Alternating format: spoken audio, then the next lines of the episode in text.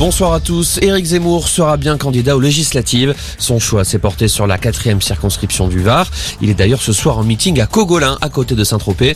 Éric Zemmour a longtemps fait planer le doute quant à une potentielle candidature et le choix de cette circonscription a bien été calculé, comme l'explique Pierre Bréchon, professeur émérite de sciences politiques. Quitte à être candidat, il a cherché, je pense, euh, la circonscription où il prenait le moins de risques possible. Éric Zemmour, à travers euh, le mouvement qu'il a lancé, représente une population de droite radicale, plus bourgeoise, entre guillemets, plus proche des courants traditionnalistes, traditionnels que euh, le FN. Le FN est plus populaire. C'est de toute façon pas une circonscription gagnée d'avance pour lui. Mais ne pas se présenter quelque part était aussi délicat puisque ça pouvait laisser entendre qu'il avait peur du scrutin. De ce point de vue-là, il a finalement tranché pour la candidature.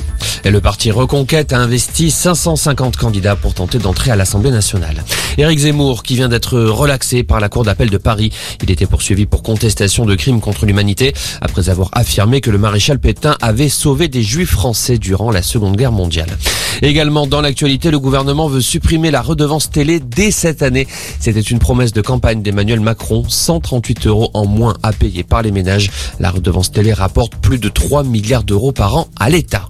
La justice accorde un régime de semi-liberté à Pierre Alessandri, l'un des complices d'Ivan Colonna, condamné à perpétuité dans l'assassinat du préfet Erignac. C'était la troisième fois qu'il en faisait la demande. Le parquet national antiterroriste a désormais 10 jours pour faire appel de cette décision. Et puis on connaît les prochains pays qui organiseront la Coupe du Monde de rugby. Après la France en 2023, c'est l'Australie qui accueillera la compétition en 2027, suivi des États-Unis en 2031. Selon la Fédération internationale, ces pays hôtes permettront de faire rayonner le rugby à travers le monde. Voilà pour l'info, passez une excellente soirée.